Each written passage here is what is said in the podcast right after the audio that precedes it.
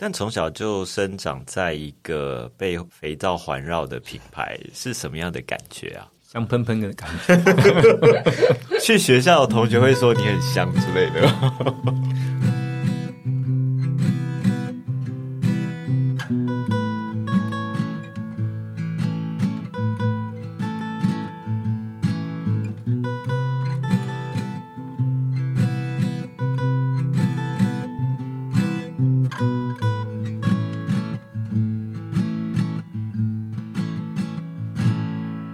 欢迎收听美好生活提案所 Plus。大家好，我是吴东龙。这是一个发现生活美好的节目，从设计观察出发，从产业、艺文、休闲和创作的不同主题，透过灵魂人物的探访，和我们一起分享，让生活变美好的人事物。是不是很多人跟我一样，洗澡的时候还是习惯用肥皂，而不是用沐浴乳呢？今天要跟大家分享一个由日本人创立，然后由台湾人把它发扬光大的肥皂品牌。甚至于很多观光客到迪化街必买的台湾伴手礼，来跟我们分享的是这个品牌的第三代，也是行销总监。我们欢迎大春炼造的李国荣，欢迎国荣。Hello，东老师好，先跟我们介绍一下你自己。各位观众大家好，我是国荣，呃，我是目前大春炼造的第三代传人。那我们最早就是发迹于大道城迪化街这里，那目前也是深耕于大道城，努力的想要把我们的品牌。再次的擦亮，早期也是在台湾有小有名气啊。那当然，最近这几年，呃，也是重新回到市场上，我们在努力曝光我们，然后去跟大家去沟通我们的一些品牌理念。是刚才讲到是第三代，但是这个品牌最早从一九二三年，应该是说大春这个品牌，对，从一九二三年开始。那时候是日本创立的一个品牌，对吗？呃，没错。那早期台湾其实呃，在清洁习惯上比较单纯一点，都是用，应该大家都有听过叫茶抠，就得抠。那以前的人在日文吗？呃，不是，它是中文。呃，它的来源其实就是一般在榨油的过程当中剩下的果皮。嗯。那听说那些果皮它有含一些可以清洁用的一些成分。嗯。所以就会拿来洗身体或洗衣服之类的。嗯。那当时因为这种文化在台湾是比较普遍的，那肥皂相对是比较少。那后来日本有人有发现说，台湾人的妇女很喜欢洗衣服，但是洗完衣服发现说清洁自己的习惯反而没有这么的啊那么好。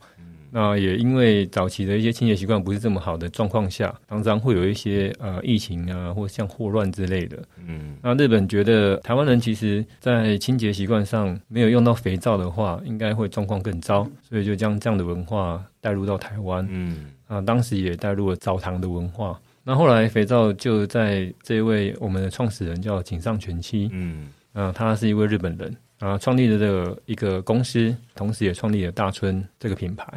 那最早期品牌是叫大春石碱，那石碱其实就是肥皂的意思。最早的品牌是叫大春石碱，这样。嗯哼。那当然接到我们台湾人接手以后，改成大春炼皂。嗯嗯。对，嗯嗯，大概是这样。是，如果讲到第一代的话，就是爷爷嘛。嗯。以水土先生当时有一个水记号这个公司吗？株式会社的水记号。对。然后后来承接，等于是说从。严格讲起来，就是一九五零年代的时候，把这个肥皂这个品牌发扬光大。可以这样说啦，就是我爷爷其实是在民国二十三年，也就一九三四年，自己创立了一个公司，就是刚刚东龙老师提到的株式会社水记号。那那时候的公司其实也是做肥皂，那又有做蜡烛。那听我一些长辈他们在说，呃，我爷爷其实早期有做一些杂货店，所以我们就大概知道说，哎，早期爷爷的生意的范围稍微比较广泛一点。那呃，水记号也是也有做肥皂之外，也有杂货店。那后来我们有再去查一些资料哈，我们有发现其实早期爷爷其实有入股到我刚刚讲的那位井上全基的先生的公司。也就是说，在他们离开之后，我们自然承接这个品牌跟工厂，已经就变成一个理所当然。本来就是持有这个股份嘛，对。因为当时的持股里面只有一位是台湾人，那位台湾人就是我爷爷。爷爷真的很有先见之明哎。呃，对，因为听说我爷爷其实做生意非常的厉害啦。是，但是老实讲啊，台湾早期要赚钱很容易啊，基本上。可是他当时就有提说，保护环境，人与地共生共存这样的一个概念吗？保护环境这件事情，其实是我父亲的爸爸，也就是我爷爷跟我爸爸讲说，我们的产品其实每一天都会使用到，所以自然我们要对这个环境有一点责任。是，那这句话当然他也是原封不动的交代我们第三代。嗯，但我们还是稍微把它美化一点呢，就是对人对地皆友善，其实就是比较直觉的知道说我们的一个精神品牌呃理念是在哪里，所以我们就稍微做一些小小小的修正啊，大概意思是差不多就是这样。嗯，但你对爷爷有印象吗？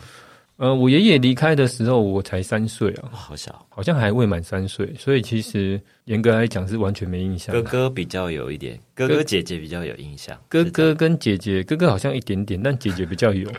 对，那姐姐那时候好像也差不多七岁六七岁了，那时候我还太小了，所以我爷爷的故事严格来讲都是街坊邻居啊，或是我长辈跟我们讲的，所以也是觉得蛮有趣的啦。对，但就听了很多故事，所以后来就有这个机会承接这个品牌的时候，就觉得哎。爷爷以前就是相对的非常成功啊，那也觉得很荣幸，可以去再去把这个品牌继续经营下去。是，也是我们现在第三代最想要完成的一个置业啊，就是至少。我们不要让品牌断在我们手上，然后未来也可以想办法看第四代有没有人愿意接。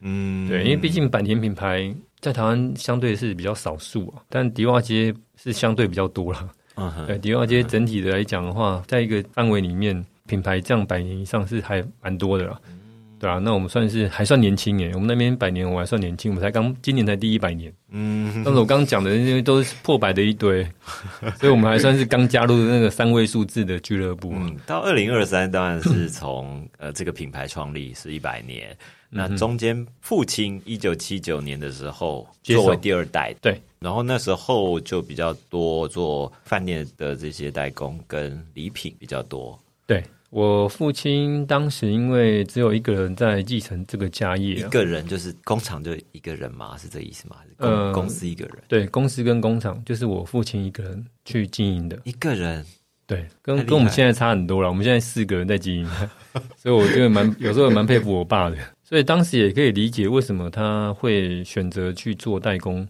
这一个领域的生意啊。对，因为品牌老实讲，一定是要。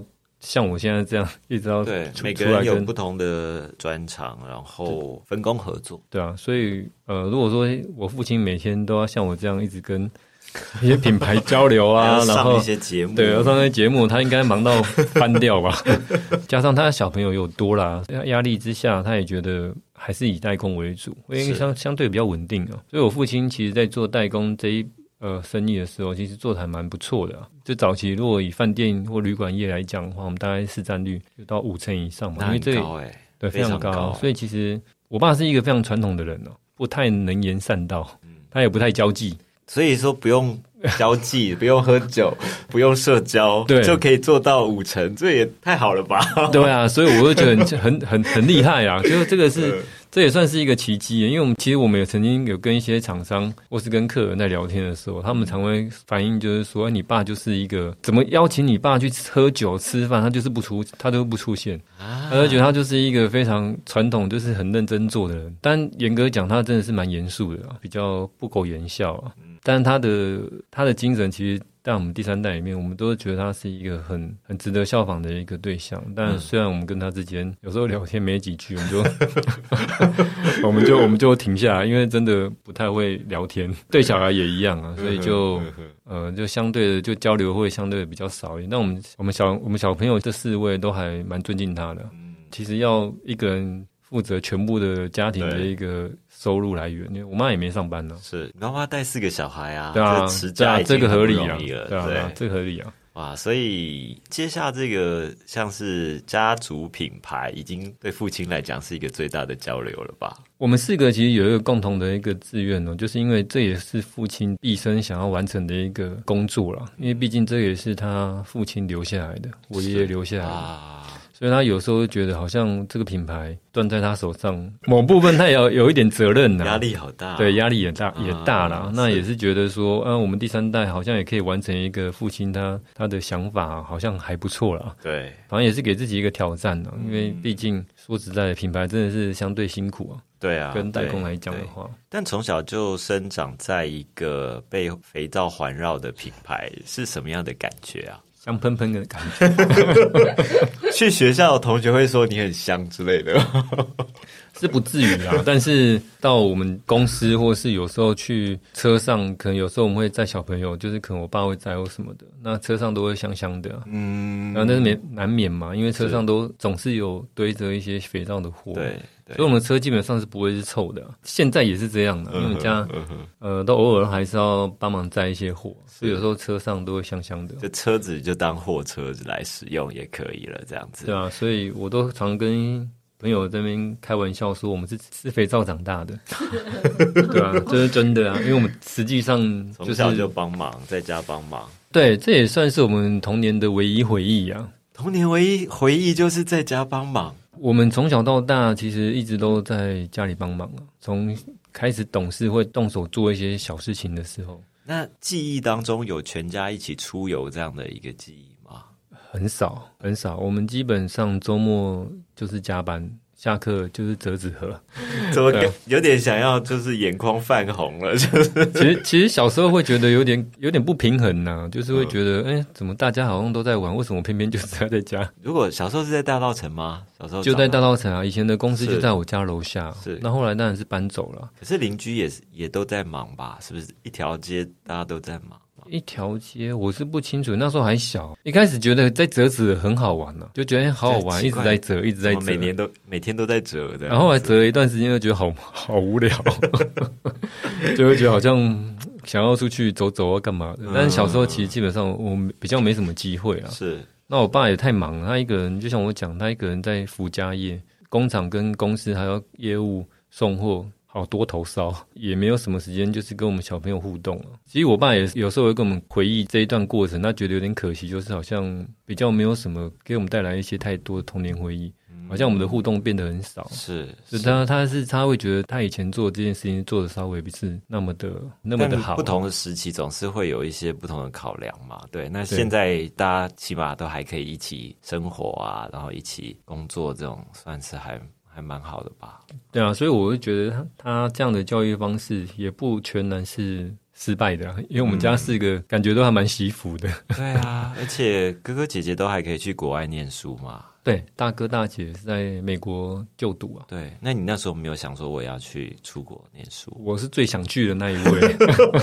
后来为什么没有去？后来因为我爸是说希望从最大的开始留啊。嗯，所以最一开始是我大姐先留，是。那后来就我大哥嘛，嗯，那当时我大哥去的时候，我说哇，应该轮到我了吧？对，接下来就没了，就没了，什么意思？发生什么事吗？国外的生活费太高了，对啊，我爸那时候其实考量到有两个原因呢，那时候他有跟我们分享这些这一段路程，嗯，第一个是当然经济压力嘛，费用太高，他无法无法承担一下这么多小朋友过去啊，嗯。那第二个原因是，主要是因为考量到我妈了，一下子小朋友全部都去美国，是，他也担心呐，他觉得他精神上少了一个依托之类的，所以。就留了两位 下来陪他。当时没有轮流的一个想法，是不是？就是哥哥姐姐回来啊，然后换我出国这样。那时候应该把东东老师介绍给我爸妈了。哪有这个观念？革命的。对，那时候应该早就知道这样。以结果论来讲，最后大家还是回来啦。嗯，对啦，呃，毕竟也是我父亲一直忙忙碌碌了一生三十几年的嘛。嗯，那基础也算打得很好了。是啊，我们其实目前在市场上代工的行业来讲，还是相对是嗯比较有名的，也是稳定啊，所以呃才有这个机会说把自己的品牌再搬出来跟市场见面。嗯，那我们大哥也是考量到说啊，这个基础这么难得建立的还算很好，嗯，所以也就觉得啊回来帮忙继承家业。我不是第一个回来继承家业的啦，是你哥哥，对哦，大哥。我是这这六年我才回来嘛，那起码你也是做工程师这个工作做了八年，对吗？对，哇，东老师的记忆真好，八年真的很久哎。你大学研究所在念书的时候是念什么？啊，机械。然后是在什么公司上班？哎，这可以讲吗？就是说什么类型的公司？啊，什么类型公司？在科技公司啊，机械，然后进入科技公司，对，然后工作八年。那时候还有分股票这件事吗？没有啦，已经没了，已经没了啊！因为后来可能在我工作前五六年，可能还有机会啊。OK OK，对啊，那现在公司基本上也不太不太发股票了。是，那那时候什么战胜了你？就是八年的累积，然后挣扎，然后决定回来。其实我是真的挣扎很久。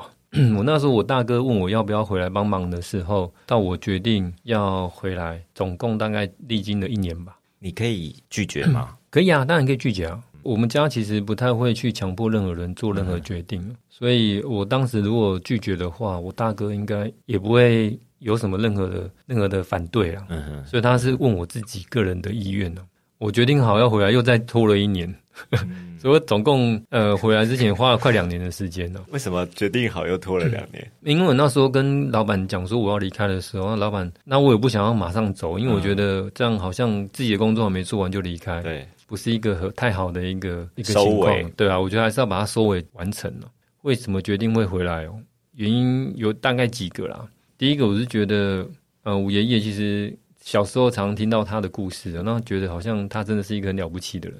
那很可惜啊，但是我没有遇到他嘛。有啦，听说是有啦，但是我说实在，我也没有 三岁真的没什么记忆，对我没有什么记忆啊。对，那就觉得好像有有幸可以当爷爷的孙子，好像可以把这个品牌继续承接下去，好像也是一种荣耀啊。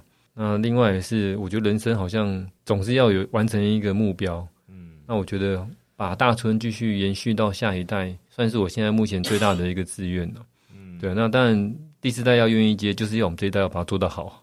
我觉得啦，这样几率比较高了。是，就是现在已经有在考虑到第四代这个问题了吧？多少还是有了，但我自己本身当然还没有小孩朋友小朋友嘛。但是下一代已经出来了，对，像是我大哥跟我二哥，他们都有小朋友了。未来他们如果想接的话，但这个基础要做得好嘛。是，所以我想这也是我们目前呃三代一直都想要努力的。嗯，然后再是，但工程师的工作是稍微是比较稳定嘛。但我觉得还是需要有一点不同变化，所以我就哎觉得好像也可以试看看啊，进入品牌这个市场看看，去能够获得一些不一样的一些经历啊，对啊，人生就这么短，不甘于安定的一个灵魂，就是现在看起来就是说，其实工程师可能不差你一个人，但是大春只有一个。老师这个诠释实在太好了，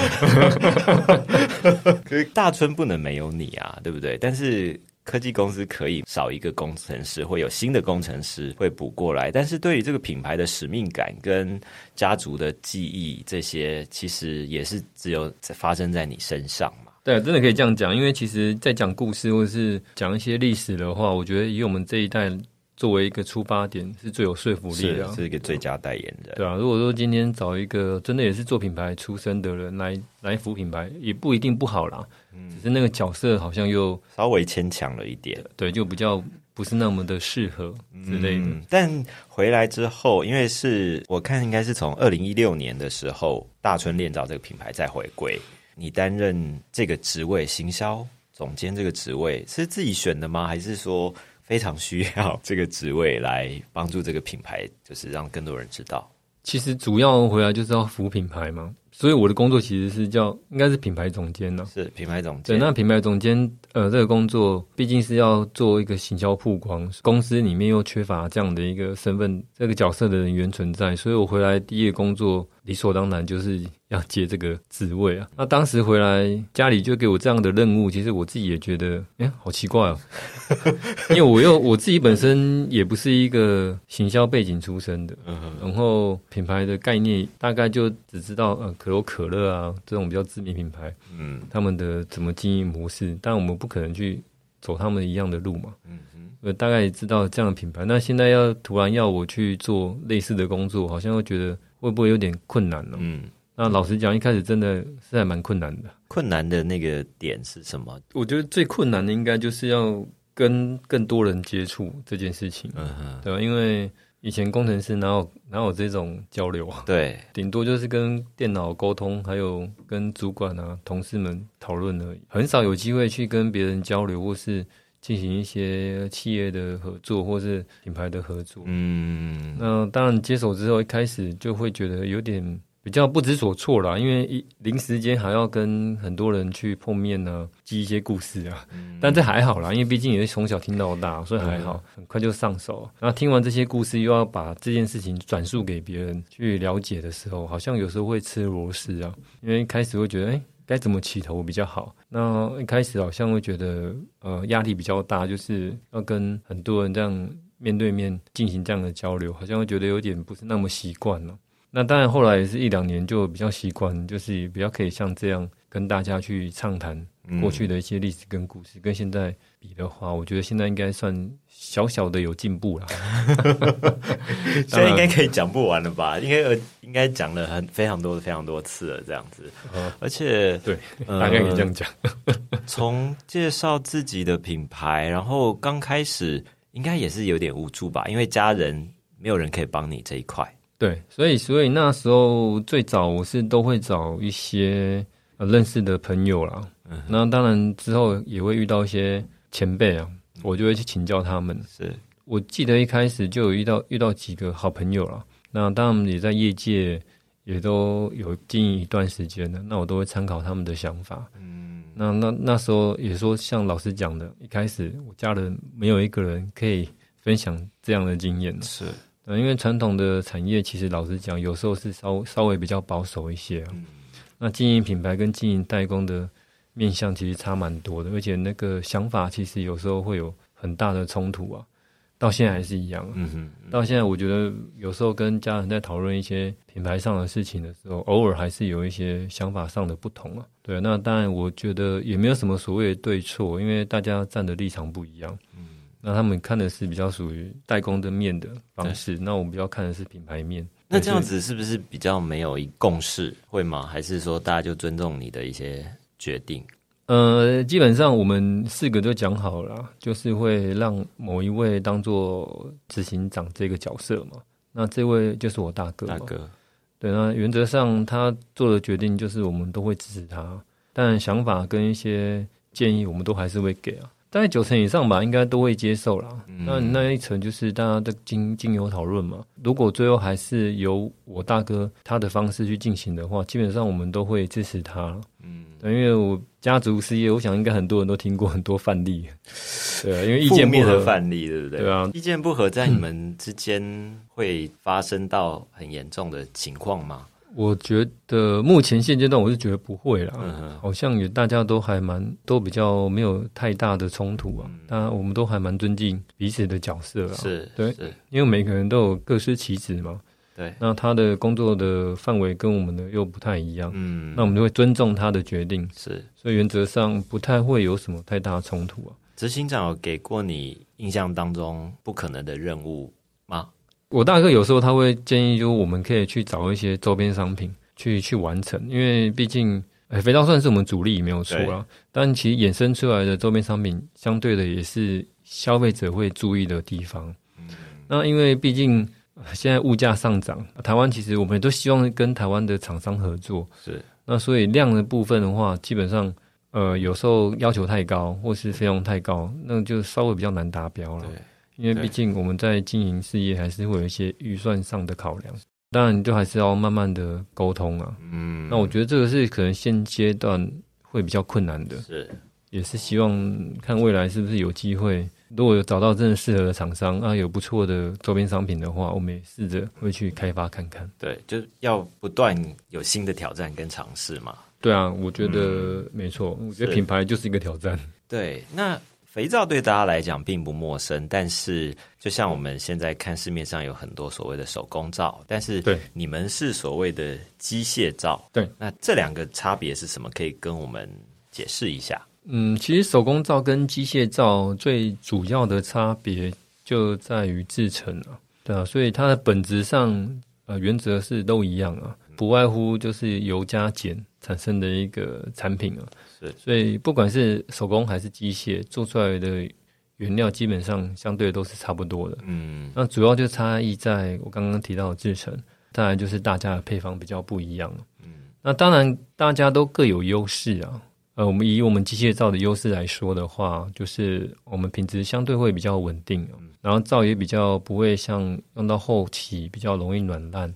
嗯，这是比较明显的一个差异啊。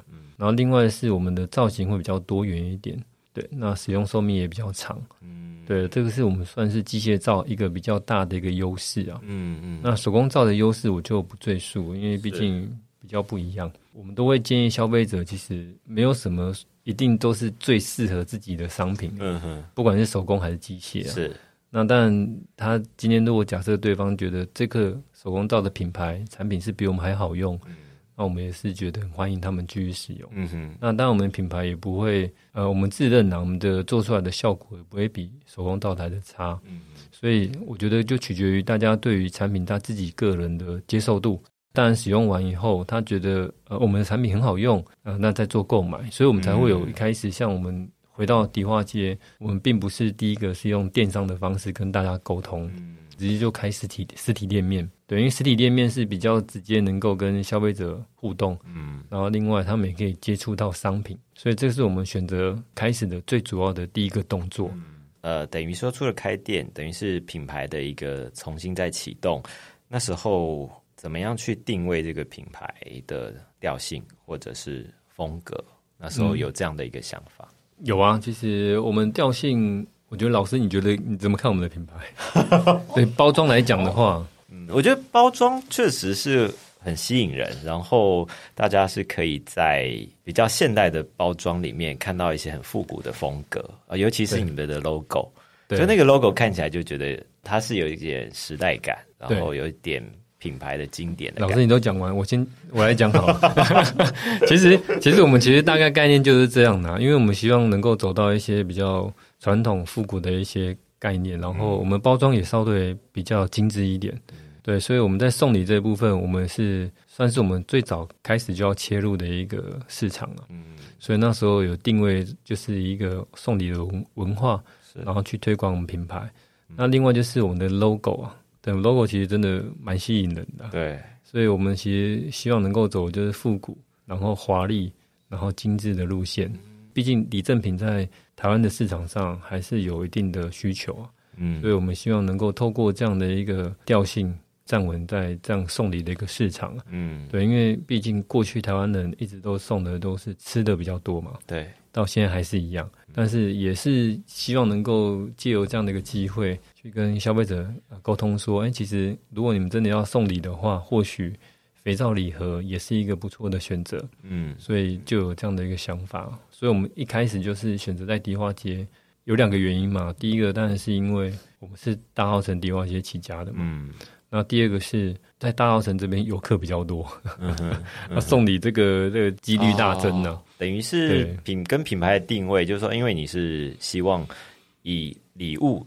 作为跟人沟通的这样的一个载体嘛，那哪里人多，可能它的成功率可能就会比较高一点。对，人多一定是一个主因嘛。然后第二个还是要以游客啦，嗯，游客比较有送礼的一个机会啊。当时的游客想象是台湾游客吗？还是已经会去想说可能会有外国人？我们其实就。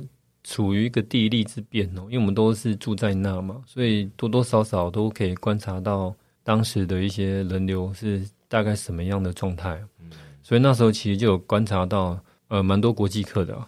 那时候国际客到底是日本多还是美国人多，倒是不知道。嗯，但就时常会看到外国人在我们周边 溜来溜去，对啊，所以就大概知道，哎，其实我们这边慢慢的应该是属于一个。呃，游客会来的一个区域啊，嗯，所以就觉得，哎，现在如果以这样的这个时间点去进入到这个市场的话，我觉得我们觉得啦，是是一个不错的时间点了，所以就就在迪化街开了个实体店了。对，不然小时候迪化街的确热闹过啊，但是在个国中之后就稍微没落很多啊。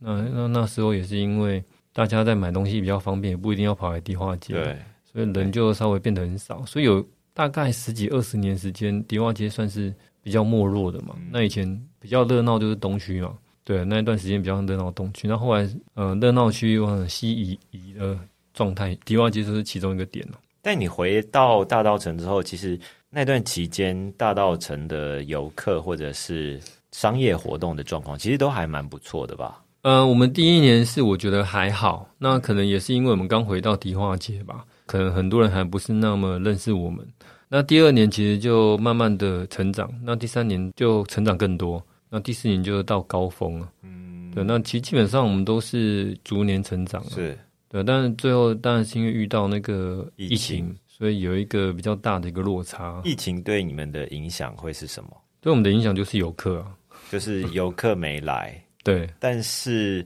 呃，会有非常严重的影响吗？很大，我相信在迪瓦街在地的店家应该都会有都会有感觉到了。等于那边都是跟游客互动的，所以一般只要游客不见的话，其实业绩成长都应该说业绩整个影响是非常大的。对对，当然还好啦，因为毕竟还是有线上的销售，所以呃，当然因为线上跟线下其实差异是比较大啦，所以那时候线下。影响很深的情况下，所以这几年这两年其实业绩相对没有这么漂亮。是，那是一定的。那但是在这疫情的三年当中，你们的家族的经营团队怎么看待这件事情，或是有做了什么事情吗？呃，严格讲，我们算是受益的了，因为肥皂其实在疫情当下还是稍微比较被消费者关注到的一个商品哦。所以我们其实本业来讲还是稍微比较好了，对啊，那只是品牌上当然影响比较大，就是没有人呐。对，你产品就要让人家让人家看到，然后才会做购买。那剩下的都是一些网络客啊，对啊，网络客比较占多数啊。不过那几年，那几年其实因为就像我讲疫情的关系，所以有一些企业或是品牌，他们反而还蛮乐于。跟肥皂这样的品牌做结盟，所以那时候也也遇到有增减，就是好像开启不同的新的可能性这种感觉。嗯，对啊，所以呃也还好啦，这两年也都过去了嘛，最辛苦的，那也都很安然的度过 这一段危机。呃，对啊，有一种随遇而安的感觉。对啊，因为其实这个是全球性的，我们也逃不掉。是是。因为我觉得你们的品牌识别度高，然后产品线或者说产品开发都一直会有不断有新的产品出来嘛。那其中有些经典的商品，应该非常受到很多人的欢迎吧？你的主力商品可以跟我们分享一下。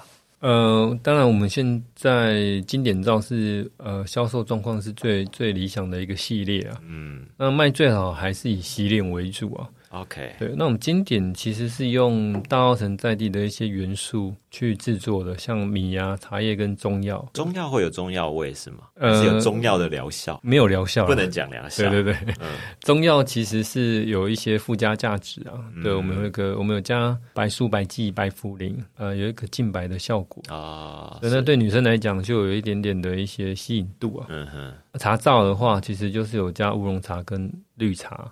乌龙茶有一些粉末，可以有一些去角质的效果。那米萃的话，就像我们这三款里面是稍微比较滋润一点。那包装其实我们都用早期的花砖做一些设计哦，所以它本身其实外国人看到也是蛮喜欢的啦。对，那又加上是本地的一些特有文化，所以呃，这三款其实在我们店里面也算是畅销商品了。那洗脸的话，其实现在消费者感觉。对脸部的要求稍微比较严格一点，所以他们会比较愿意花这样的预算去清洁自己的脸部。对，不然我们的肥皂老实讲也不太算太低价，不算太低价，但是以化妆保养品来讲，其实也不算高。对，就是这样的客人接受度稍微比较广一点，是，所以呃，肥皂洗脸的部分也。推的相稍微比较好一些，嗯，对，比较有经典系列的话，反而洗脸还卖的更好。对，因为我上次有用过嘛，就是像瓜颜悦色，它是用小黄瓜，对，小黄瓜在在这个它是绿色的，对，那个皂，然后还有就是梦中竹炭是放了竹炭在里面，对对，它是黑色的，全黑。对我觉得这两款包装也是很漂亮，就是非常适合礼物。然后还有一种是。弱酸皂这蛮不一样，因为我们以前学皂大家都是碱性嘛。那弱酸皂它的特别之处是，呃，谁需要这这个商品？敏感肌肤，嗯，敏感肌肤的客群哦。现代人其实很多人都面临这样的状况，就是如果用一般肥皂洗的话，可能会过于刺激哦，容易会有干痒的状况。那弱酸其实它是比较亲肤性的，它比较不会刺激皮肤。所以如果说自己本身有一些季节敏感，或是医生就有判定的一些皮肤上的疾病，例如像异位性皮肤炎，哦，那这些产品其实弱酸皂就稍微比较适合一点，比较不会因为清洁的动作，然后造成它二次伤害。嗯，对我们不是治疗了，我们只是预防啊，是是预防你在有过敏的状态。对，所以我们其实这几年。有一些皮肤上的问题的客群，嗯，也渐渐知道我们这样的商品，所以都会固定的回购，嗯，对啊，也算我觉得也算是一个比较小众的市场了，嗯哼，对，但还是有这个需求嘛，还是有啦，对，对啊，因为其实大部分消费者还是希望洗完澡会有一定的清洁效果，是是，那当然洛酸它的清洁效果没有像啊一般皂来讲这么明显，嗯，所以这个市场上还是稍微比较小众一点。但还是有它存在的必要了。那但小朋友有一些很小很小的年纪的话，我们会推荐是用弱酸的。嗯，因为这个比较不会造成他皮肤上的额外负担。对，但我看还有另另外一种叫做流光三色氨基酸厚颜皂，这个很漂亮哎，它是透明的，里面还有金箔，这太奢华了。嗯，这个就是走比较高端的。那我自己本身用完以后，也是我自己的自认是这一块在我们。商店里面的商品来讲的话，是吸起来紧实性是最好的哦，真的，它是完全真的不会刺激皮肤哦，它更亲肤啊，所以呃，基本上所有肤质的人都适用啊。但它使用上又比较不一样，可能在洗起来，可能要自己体验比较清楚。它是比较算金字塔顶端的 那一块。呃，对啊，因为我们那一块售价也比较比较高，比较不是那么亲民。是是，但有一些商商品，我之前确实很少看过，比方说像法皂跟法饼。嗯，这个是不是那个我们 制作人？就我之前用过你们家的法饼，就还蛮意外的，就是。搓上去就是撸两下，就撸两圈，然后它的那个起泡量就已经蛮足够，而且不会，就是因为你知道外面有一些那种那种化学性的，嗯，就会觉得有点 over。但我觉得大川的法饼，它的第一它的起泡量是是刚刚好的。使用者现身说，对，而且我很喜欢那玫瑰的香味。对，因为我真的没有使用过法饼或者是这样的一个法皂的商品，嗯。你都怎么跟客人介绍的？呃，其实发皂，不管是发皂还是发饼哦，初期开始使用的时候，都会有一点点干涩感呢。哦，对，这个是可能一开始使用要需要去挑战的一个感受啊。但夏天用就很舒服啊。对啊，那那为什么我们要推荐这种东西？对，这个东西的特别特色在哪里？它主要其实会针对你头皮做真正的清洁跟保养啊。是对，那其实用一段时间之后啊。我们其实蛮多消费者会反映，就是它的出油状态会有改善，嗯哼，比较不会说后面就是可能长期下来觉得头发它的那个异味可能稍微降低啊，或是比较不会那么常常有觉得油头的一个情况。是，所以发皂或是发饼，他们其实比较是针对头皮的做一个清洁跟保养所以这是我们比较大的一个差异哦。对，那一般人对洗发这个概念，其实就是要洗头发，洗的是头发，洗的是头发。但当然，他们也同时也会清清洁到头皮啊。但他们用洗发精或者洗发洗发乳的话，其实他们就是一次完成，就是洗发跟洗头皮。对。那当然，发皂跟发饼其实强调是以头皮为主啊。头发的部分的话，以女生来讲，我们都还是建议是以发饼为主啊。哦。那发皂是短发的男生或女生。因为发皂洗完是稍微干涩一些，那发饼它洗完就比较不会那么干涩。其实有如果有真的实际不短怎么办？制作人的推荐是什么？发我喜欢发饼，你喜欢发？会会有干涩感吗？我自己觉得不会，而且接下来不是我们节目播出之后，其实天气就要越越来越热了。对对，所以天气热是适合用发饼。呃，应该这样讲啊，因为主要是头皮，如果是油油比较容易了解了解。对我刚强调，其实还是以头皮为主的。然后出那时候夏天的时候，可能出油比较状况比较严重一点。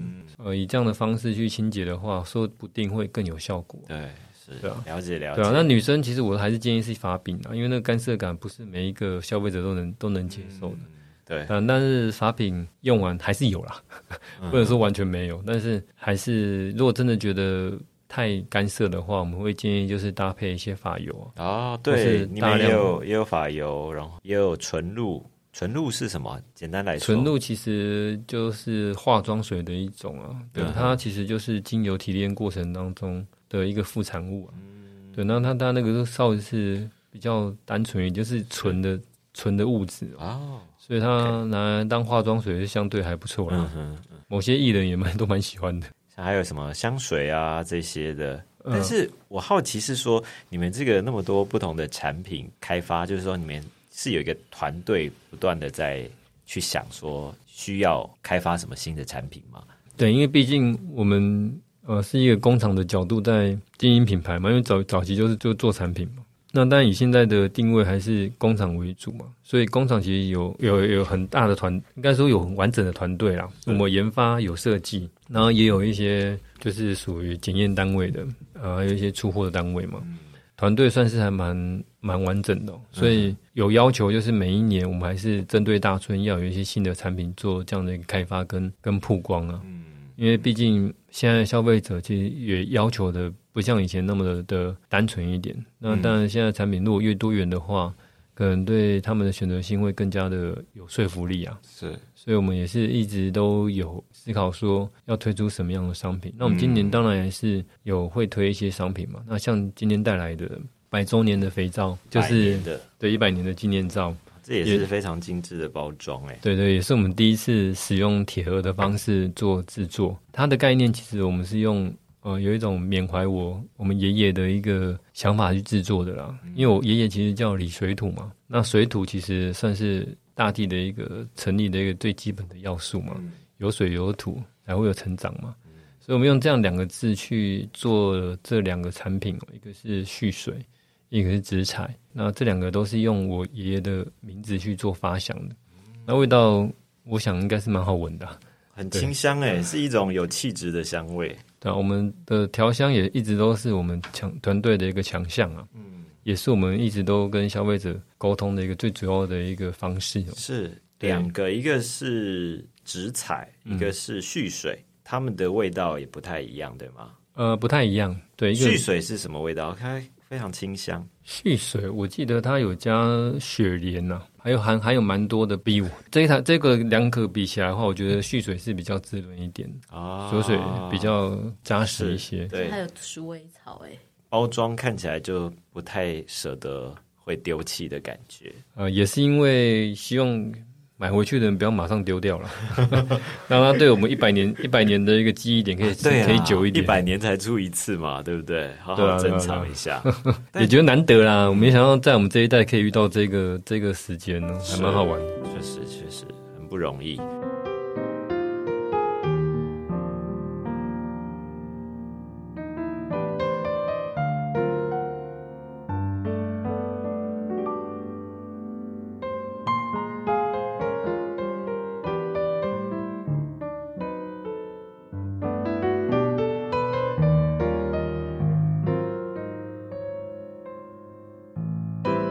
讲到这个产品开发，我看你们跟很多不同的企业品牌也有做一些联名，对吧？对，联名这一块，你自己有没有印象最深的合作？就是说特别有趣啊，或者特特别困难啊，或者是自己都觉得啊很满意，就是直接在店里卖好了。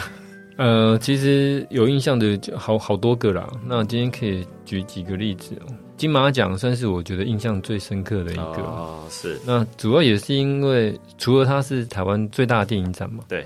然后第二个是因为我们有帮他刻制一颗肥皂，是金马码头的一个造型皂嘛，三 D 的，也是我目前呃唯一一个有联名照是使用三 D 立体化的方式哦制作，所以那个收藏的价值就稍微比较高一些啊。是。呃，我觉得那一款皂对我们来讲算是一个蛮大的。挑战，因为当时我们也想说，哎，我们有有办法做出这样的肥皂造型吗？结果还真的把它做出来。它真的是你拿那个是拿他的讲座去扫描吗？还是没有，我们自己去自己画的一个哦，对自己画的。对，这刚好也是因为我是工程师啊，还有机会，还有机会把这个图画出来。那时候我也没有什么把握说画出来会像嘛，哎，结果画出来我觉得还蛮像的。嗯，那后来就把它，哎，开模也很成功啊。那出来做出来肥皂效果就很很精致跟完美啊。对，所以在那时候其实呃媒体在报道的时候看到我们这一颗肥皂就觉得哎特别啊，因为我们毕竟是当时唯一一个做成。三 D 的产品，对，其他都是比较属于那种平面输出或是雷雕的方式制作。对，或贴贴纸之类的。对啊，对啊，所以我们是比较特别一点的。是这个我有，然后会让人家舍不得用。对啊，所以大部分人都不太会用了。对啊，就变成纪念用。但是我还是用了，因为很想知道说？被金马奖洗的。没关系，东老师，我们可以再送送你一个。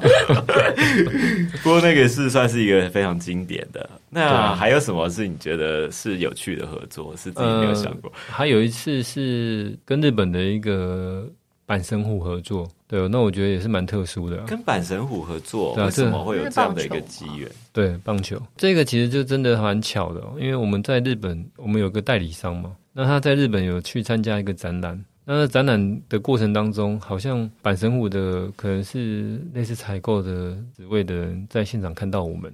然后看到我们的创创始的年代跟他们很接近哦，他们好像是一九二四年了，如果没记错的话，好像是一九二四、一九二零年代左右的。对对对，他们那时间上他觉得很接近啊，然后就有稍微深入了解啊，然后觉得哎是台湾来的，然后又是做肥皂，然后又跟日本有一点渊源，所以他们就觉得很有趣啊，所以那时候就透过代理商询问说合作的可能呢。是那时候我为什么会这么有印象？是因为除了他这个品牌是比较难得遇到之外。在那时候，他们在跟公司在讨论是否合作的时候，因为时间上有点卡，嗯，然后一直我们都觉得说好像得不到任何的回馈，就觉得很可惜啊。所以后来我们就决定，好，既然都不回答，我们就先设计给你。然后他们看完设计，马上就答应了。哇，对，这也是一种策略啊，这也算是一个主动出击的策略。那一次的印象我也是很深刻啊。对，对啊。所以除了这个之外，还有像一些比较大的单位，像红系诺亚，嗯。我们有有这样的联名合作，台湾的红系诺亚，台湾的红系诺亚，可那不叫不算联名的，比较算是帮他开发了一个专属的他们的产品。嗯，对，它的包装我们是花了很多心思啊。是，所以能够在这么大，应该是这么有，我觉得在如果以以这样的温泉会馆来讲的话。呃，红星诺亚算蛮指标的嘛，是，而且是日本的品牌嘛，对啊，又可以进到这样的一个单位，好像还觉得蛮蛮酷的，是，蛮有趣的。你们就还蛮开放很多的可能性嘛，对不对？跟品牌合作或者是联名，基本上因为你们有强大的后盾，所以好像没有什么制造上面啦，在开发生产上面有太难的地方。肥皂对我们来讲不会是困难点，嗯，对。那我觉得比较困难是要设计出来，大家双方。啊，品牌都能够认同的作品，嗯嗯，稍微比较困难，是。对，因为毕竟都挂上双方的品牌，那当然也要考量到对方的想法，嗯，也不是不是都全然以我们为主啊，在这个过程当中，当然还是需要有一些呃，就是讨论嘛，然后也会有一些总有会被打枪的时候了。对啊，那当然，这个被拒绝以后，我们还是要再提下一个案子。呃，应该下一个提案的时候，这个过程当然是稍微比较辛苦啊。这些都是你的工作范畴，对吗？设计吗？比方说提案啊，哦，提案是啊，对，但是设计不是我做，设计不是我了，我没那么厉害。但我看到还有一个，现在还有吗？就是订阅制的一个有方式，对，订阅这算很特别吧？呃，照类来讲，我们应该也不是第一个这样做的啊。但是我觉得。呃，目前我觉得还不错哎，因为是客人接受度蛮高的，是。因为我们给的自由度其实相对比较高一点哦，嗯哼，就是我们都可以让他任意选择，我记得是十九种吧，就可以让他每个月都有不同的肥皂可以使用，嗯，所以这个我们也是目前蛮主打的一个方式啊，是。因为毕竟我们产品老实讲就是真的很注重包装，嗯，但是很多消费者回馈是说。我只需要用肥皂，不需要包装，所以我们有开发了这样的一个系统，让消费者自己决定说：“哎，我这这个月我要用什么？”对啊，所以我觉得这个目前推起来，我觉得还不错啦。嗯，那接受度也很高，那也慢慢一直在成长当中。对，这蛮有趣的，就是你好像定几期，然后。会寄寄到家里来，对，我们就直接寄到家里，你也不用跑去什么便利商店。那有些客人会用便利店，也有可能呢，就让他自己选择。了解，对，我们有开放就是便利店跟那个宅配的服务啊。嗯，以你自己目前的生活来讲，你的浴室里面有很多种香皂，每天。换不同的香皂来使用吗？肯定啊，我都是我都是一皂到底啦，对啊，基本上就是这样，就是一皂到底是从头洗到脚吗？是这个意思吗？对啊，对啊，对啊，包括脸这样子。对啊，但是很奢侈的感觉，就是当然对啊，我们会针对不一样的部位去清洁，洗头就用洗头皂嘛，洗脸用洗脸皂，洗身体用洗身体皂。对，所以我们家肥皂是不缺的，就是这个。那你？自己最爱的一款是什么？不能说都喜欢，如果就是或者说最常用的一款。呃，老实讲，我们其实真的是都喜欢，因为我我们皂都是直接用，因为我没有刻意选择啦，就是看工厂它有时候呃有什么多的肥皂，我们就拿回来用，所以原则上我没有什么挑啦，对，对我来讲都很好用，对啊。那如果真的要讲的话，呃，我个人是比较喜欢茶萃跟瓜颜悦色啊，嗯哼，因为这两款也算是我们比较主力的商品了，是，啊。如果真的要第一次接触我们品牌的话，对。又对我们这么陌生，想要第一次的认识我们，那或许茶萃跟瓜颜会是最好的选择。嗯哼，那以品牌目前来讲，就长久来说，未来还有什么想要特别挑战或者是愿景吗？挑战哦，我觉得目前我们合作单位就是蛮多都是属于还不错的，像是我刚讲金马奖或是嗯一些不错的单位跟品牌嘛。那我当然比较可惜，现在好像还没有跟精品。合作过哦，就是 GUCCI 啊，酒类是有的，但是酒类品还没有。对，酒类有，酒类是跟 Whisky 嘛，对啊，那好像跟这种名牌的，好像目前还没有哎。许愿许愿，对，我要许愿，希望有机会 可以跟这些像 LV 啊、GUCCI 啊、Chanel，但我当然知道这个是相对难呐，那个难度是更高。嗯。哎，不过我们之前也是有跟法拉利合作过。了是。可是法拉利那个是比较属于是针对贵宾礼的开发，对，而不是真的跟他联名，是只是帮他开发一个法拉利。但这样的机会其实也是稍微比较少了，嗯，对，但也蛮也是蛮有趣的啦。很期待如果有跟这些精品品牌合作的话。从包装到味道到功能，其实都应该还蛮蛮有趣的，蛮令人期待的。对对对，因为毕竟也是我们走的是精致路线呐。我相信，如果能够跟这些精品合作的话，也算我觉得应该调性也算是比较嗯一致啊。那现在对国荣来讲，你对于工作里面最喜欢是哪一部分？我觉得就是每天都会面临不一样的挑战，很好玩。啊，真的吗？对啊，因为就像我讲，一些一开始会想要离开原本的工作，也是因为挑战了，是不是？不是没有挑战，挑战一直都在，但是就是不一样的挑战，就一直都不一样。那以前的挑战都是一样的，就是比较针对产品的开发跟里面的制作，但是现在挑战其实不太一样，各式各样，各式各样的。有时候是呃企业合作，有时候又是要开发自己的商品，有时候又是要针对今年的时程。要安排不一样的规划，我觉得这个都是不一样的事事情啊。嗯，对我来讲是比较多元一点，比较不会那么 routine 的工作了。那现在工作里面有时候会出现工程师这样的一个身份吗？或者说你会想到过去工程师的这个职癌当中所累积到的哪一个部分是在你现在工作里面有可能？就画图啊，就画图，画三 D 图，都画三 D 图啊。现在家里的肥皂基本上都是我画的，所以如果大家想要挑战一下国荣的三 D，就是要出一些比较难的题目来。对啊，但我我我老实讲，也不是到工业设计的讲的程度啦，所以有一些太太曲面的，我也可能会会稍稍微遇到一些困难。不过金马奖的马都可以画，应该其他不会到太难吧？这个很难说，保留 就是之后还有可能更多的挑战会出现。就是画图，我自己也觉得蛮好玩的。每次那个图画出来，会有一种不一样的成就感。可能我那个身心呃血液里面还是有一些工程师的一些 DNA 在吧？是，所以我觉得那个画图好像还蛮好玩的。你可以想象说，也许在这个品牌现在是一百年嘛，嗯，那可能一百五十年的时候，还是可以看到。你在这个品牌的旁边是不是？在五十年我都九十，希望呢还在啦。当然有有这个机会能够去庆欢庆一百五十周年的话，我觉得这也算另另一个里程碑。是是是，那也非常期待，就是大春炼造有在你们团队的家族的一个努力之下，它算是一个台湾的品牌。然后我觉得它有很多的可能性，期待大家未来可以看到。你们更多、更有趣，然后更有创意的一些作品，谢谢，谢谢果肉，我们也希望，谢谢，谢谢。